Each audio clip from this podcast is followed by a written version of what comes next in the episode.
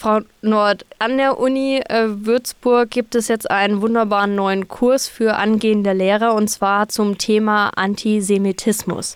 Ist, glaube ich, gerade in der aktuellen Lage ein ganz, ganz wichtiger Kurs, der ins Leben gerufen worden ist. Ähm, was wird denn den angehenden Lehrern da beigebracht? Ja, das sind verschiedene Dinge. Also es ist kein Kurs in dem Sinne, sondern sogar mehr ein Zertifikatsstudiengang über drei Semester. Das heißt, Studierende aller Lehramtsstudiengänge, aller Unterrichtsfächer können sich hier committen und für drei Semester an dem Thema Antisemitismus und Prävention, Intervention, äh, arbeiten, um wirklich in der Schulsituation dann äh, sozusagen vorgedacht und vorgearbeitet zu haben, wenn es zu antisemitischen Vorfällen kommt, äh, dass sie mit Handwerkszeug ausgerüstet sind. Das klingt äh, sehr gut. Jetzt stellt sich natürlich die Frage, ähm, gibt es da ein Schema X, nach dem man verfahren kann? Weil ich sage, ich vergleiche das jetzt vielleicht mit äh, Rassismus. Jeder Mensch nimmt, der rassistisch beleidigt wird, das vielleicht anders wahr und nimmt den einen Moment schon als rassistisch wahr, den anderen vielleicht nicht, weil er sich daran gewöhnt hat oder sagt, für mich ist das noch nicht unbedingt der Rassismus. Geht das beim Antisemitismus genauso oder gibt es da wirklich ein Schema, nach dem sich die, an die, sich die angehenden Lehrer dann in Zukunft halten können?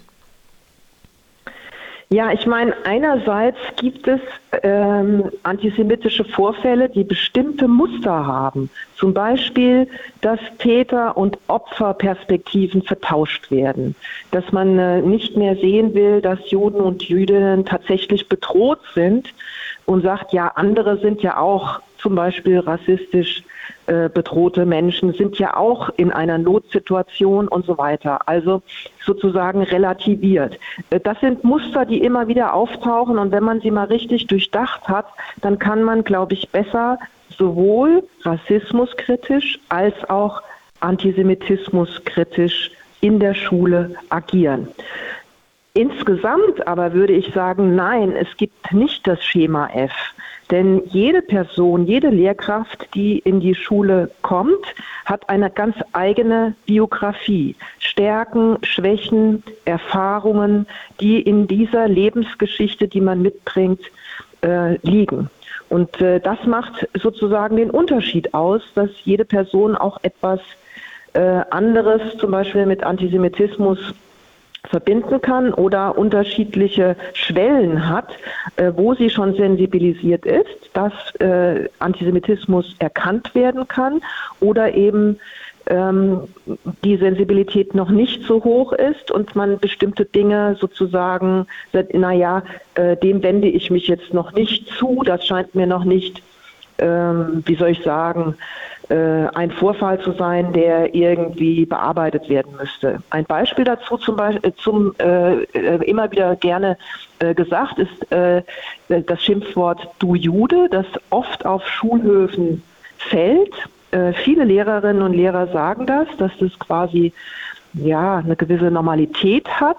Und da ist jetzt die Frage, äh, gilt es einzuschreiten oder gilt es nicht einzuschreiten? Und manche Lehrkräfte sagen, in der ersten Situation, wenn wir sie fragen oder manche Studierende, na ja, also das sehe ich jetzt noch nicht äh, als einen Punkt an und andere sagen, äh, wir müssen hier ganz klar äh, zeigen, dass diese Form von Schimpfwörtern der Beginn einer Diskriminierung ist. Das finde ich auch. So mal. Ja, das finde ich auch äh, sehr gut auf den Punkt gebracht. Ich, äh, als Sie das gerade erwähnt haben, musste ich an eine Journalistin denken, die das nämlich auch erzählt hat mit, ja, dass Jude schon als Schimpfwort äh, reingeht. Ich dachte gerade in dem Moment dann auch an das Wort eben Nigger und Schwarzer, was ja auch sehr verbreitet dann immer mal wieder als Beleidigung genutzt wird, ähm, was ja ähnlich ist. Ähm, wie wichtig ist es denn überhaupt, dass es jetzt diesen äh, ja, Studiengang, sage ich mal, für drei Semester gibt für die angehenden Lehrer, um sich halt in Zukunft vielleicht mit antisemitischem Verhalten einfach besser auszukennen? Wie wichtig ist es, dass es diesen Schritt jetzt bei Ihnen an der Uni in Würzburg gab? Ich glaube, dass es sehr wichtig ist und wenn Sie an Debatten in den letzten Jahren denken, gar nicht erst ab dem 7. Oktober und dem Terrorangriff der Hamas auf Israel, sondern schon bereits davor, war in vielen Talkrunden immer wieder der Ruf laut, dass für die Lehramtsausbildung antisemitismuskritische Bildung ein wichtiger Faktor ist, der fehlt. Und äh, mir selbst ist das immer noch unklar, dass im Jahr 2022, als wir diesen Studiengang ähm, gestartet haben, äh, dieser der erste in Deutschland ist, der dies äh, versucht, also wirklich systematisch an der Frage Antisemitismus kritischer Bildung zu arbeiten.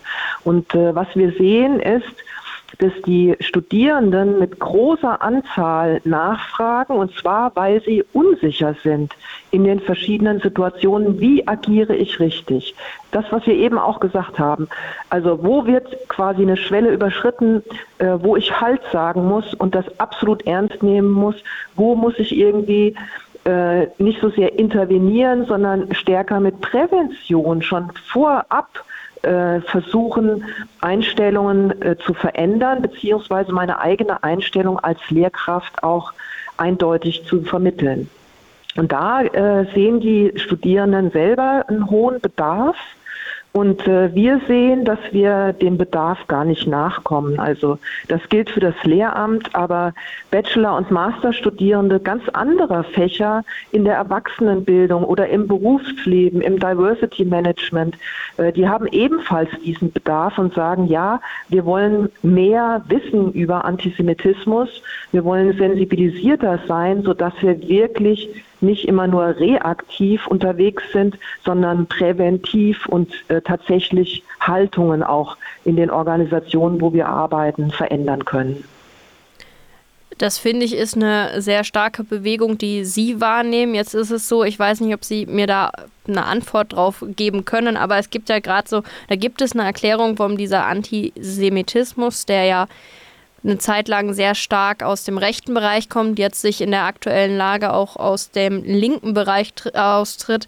Ähm, gibt es da irgendwie eine Erklärung, woher das jetzt kommt, dass es auf einmal von links so wie rechts kommt? Das sind ganz unterschiedliche Sachen. Ich würde die nicht miteinander vermischen.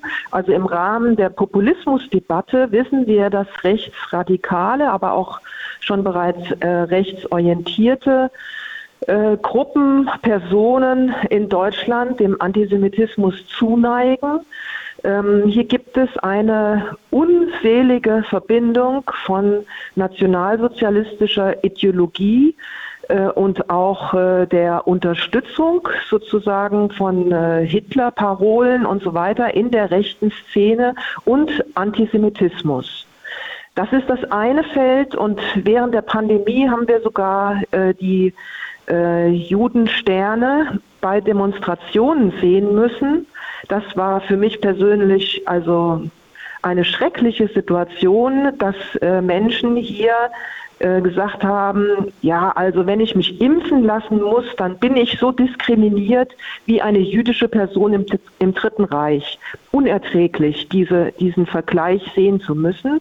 Äh, das äh, spielte sich äh, bereits schon in einer ausgefransten Bewegung von rechts bis äh, auch aus dem rechten Rand heraus in andere politische Richtungen äh, hin äh, ab.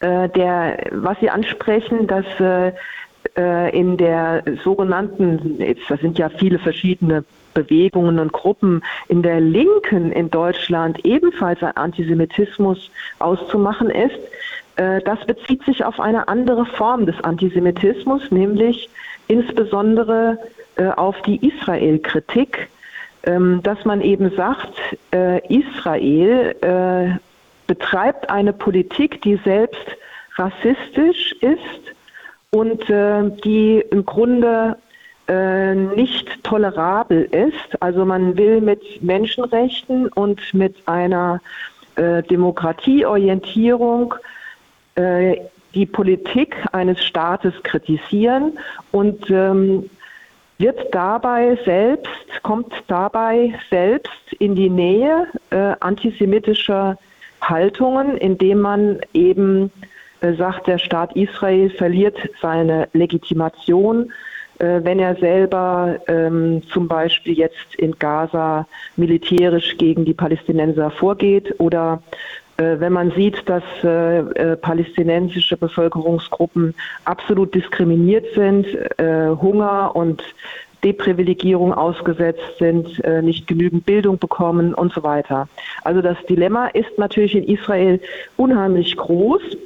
Aber wenn wir in Deutschland bleiben und sagen, was äh, können wir hier beobachten, dann ist es äh, ein solcher Antisemitismus, der quasi äh, das, was äh, Juden und Jüdinnen im Dritten Reich passiert ist, verfolgt äh, zu werden und ausgemerzt werden zu sollen, ähm, dass dies mit äh, heutigen politischen ähm, äh, Situationen verglichen wird. Das ist einfach auch ahistorisch und insofern immer auch anzuzweifeln, ob solche Vergleiche überhaupt tragfähig sind. Aber zum Zweiten äh, geht es ganz hart darum zu sehen, dass hier linke Kritik äh, Israel oder das Existenzrecht Israels in Frage stellt. Und äh, da äh, würde ich an vielen Stellen auch Antisemitismus äh, drin sehen, in dieser harten Kritik, dass Israel keine Legitimation mehr hat äh, wenn es so agiert, wie es äh, in der Situation jetzt zum Beispiel im Krieg äh, in Gaza und so weiter agiert. Verstehe ich. Ähm, ist auch, glaube ich, ein ganz großes Thema, wo man ganz, ganz tief auch eintauchen kann. Ich bin da auch gerade aktuell selber ähm, mit so vielen Informationen überladen, da weiß man dann irgendwann nicht mehr, wo man was gelesen hat. Ähm, jetzt abschließend würde ich einfach nochmal die Frage mit aufnehmen, ähm, was haben Sie vielleicht irgendwie drei Tipps, wie jeder sich mal bewusst machen kann, vielleicht was antisemitisch ist oder wie er auch gegen antisemitisches Verhalten vorgehen kann, damit wir vielleicht einfach unsere Gesellschaft generell mal aufmerksam darauf machen, was wir vielleicht einfach gar nicht teilweise vielleicht mitkriegen, weil das eine Äußerung ist, die unterbewusst gar nicht so gemeint war, wie sie vielleicht am Ende bei wem anders ankommt. Genau. Das kann durchaus der Fall sein und dann können auch solche Argumente verzweckt äh, werden und äh, in die Gegenrichtung einfach ähm, funktionalisiert werden. Also ich, Sie haben nach drei Tipps gefragt. Der erste Tipp ist, äh, sich äh, quasi eine Zurückhaltung aufzuerlegen, im Grunde wie an einem Stammtisch über Israel zu reden und die Politik Israels. Äh, die, die politische Lage in Israel, äh, innerhalb der Regierung, innerhalb der Gesellschaft ist extrem schwierig und äh, hat sehr, sehr viele Facetten. Und hier wird unheimlich oft die Komplexität einfach reduziert und dann äh, sagt man irgendwo in Deutschland, in Franken, in irgendeiner äh, Stadt, an irgendeinem äh, Tisch oder bei irgendeiner äh, Begegnung mit äh, Freunden, Freundinnen, ja, das ist ja unmöglich, wie äh, Israel da agiert. Da würde ich gerne Zurückhaltung haben und sorgsamer damit umgehen, wer ist das Israel, das da gemeint ist. Äh, was ist überhaupt gemeint, äh, wenn es darum geht, an Israel Kritik zu üben? Ein Vergleich. Würde man denn sagen, also äh, Deutschlandkritik, was ist das für ein Wort? Das gibt es gar nicht. Also wenn, dann würde man immer sagen, man kritisiert eine konkrete Regierung, eine konkrete Opposition, konkrete Politikerinnen und Politiker. Und da gibt es viel Grund, diese Kritik auch zu üben. Und da sind wir auch über Presse ganz gut äh, informiert. Zum Beispiel, was eben äh, die Unterlassungen Netanyahus in den letzten Jahren anbelangt hat und welche Schwierigkeiten hier äh, in seinem Politikstil zu finden sind und in seinen Taten auch zu finden sind. Zweiter Tipp, der im Grunde sehr dicht äh, an äh, der persönlichen Verantwortung in unserer Gesellschaft äh, liegt ähm, wenn man äh, Kritik an Juden, Jüdinnen in generalisierender Form hört, das zu hinterfragen, sofort das Stoppschild herauszuholen. Das sehe ich als meine Aufgabe als Bürgerin in diesem Land an. Es ist äh, nicht möglich, dass man das einfach durchgehen lässt. Und das würde ich übrigens auch so sehen, äh, wenn es um rassistische Bemerkungen geht oder wenn es um äh, Diskriminierungen gegenüber Menschen, die mit Behinderungen leben, äh, geht. Äh, wenn es um äh, frauenfeindliche Diskriminierungen geht. Hier ist an jeder Stelle absolut einzuschreiten und Diskriminierungen sind offen zu legen, ohne dass man quasi äh, übermoralisch daherkommt und äh, den anderen sagt, ich bin auf der richtigen Seite und ich weiß, wie es geht und ich äh, erhebe jetzt hier den moralischen Zeigefinger gegen euch. Das ist äh, nicht so sehr mein Ding, aber Einhalt zu gebieten und zu sagen, nein, ich stimme nicht zu, zu solchen äh, meistens irgendwie salopp dahingeworfenen Bemerkungen. Und äh, gegenüber Juden und Jüdinnen ist das eben besonders wichtig, das zu tun, weil hier die Anfeindungen so weit gehen, dass, äh, dass Juden und Jüdinnen in Deutschland nur mit Polizeischutz zum Beispiel zum Gottesdienst gehen können. Oder dass äh, Leute in bestimmten Ämtern, die jüdisch sind, Polizeischutz in ihren Wohnungen brauchen. Ich meine, das ist in einem demokratischen Leben, das ist doch eine Katastrophe, dass es solche Zustände gibt. Also hier dafür zu sorgen, dass solche ähm, Bedrohungssituationen nicht mehr vorkommen. Und das kann man im Kleinen schon tun, indem man ähm, solchen Bemerkungen widerspricht. Und drittens, sagen wir jetzt mal für Leute, die äh, studieren und ins Lehramt gehen, in Schulen arbeiten werden, äh, da ist es ganz wichtig, sich klar zu machen, so, wo sind meine Unsicherheiten, welches Wissen brauche ich und welche Handwerks welches Handwerkszeug brauche ich, um sicher und stabil eine antisemitismuskritische Haltung in einer öffentlichen Institution wie der, wie der Schule äh, auszustrahlen und zu praktizieren. Und äh, ich denke, dass alle, die sich selbst daraufhin befragen, klare äh, Kompetenzen vor sich haben, die sie brauchen. Also, wie gehe ich mit einem antisemitischen Vorfall um? Ähm, wenn jemand diskriminiert wird oder wenn es auch nur Schmierereien an irgendeiner Wand gibt im Schulgebäude. Wie gehe ich damit um? All das äh, kann man vorher überlegen und dann im konkreten Fall auch anpassen, ähm, wie man äh, sozusagen in der eigenen Organisation äh, dann die einzelnen Schritte vornimmt.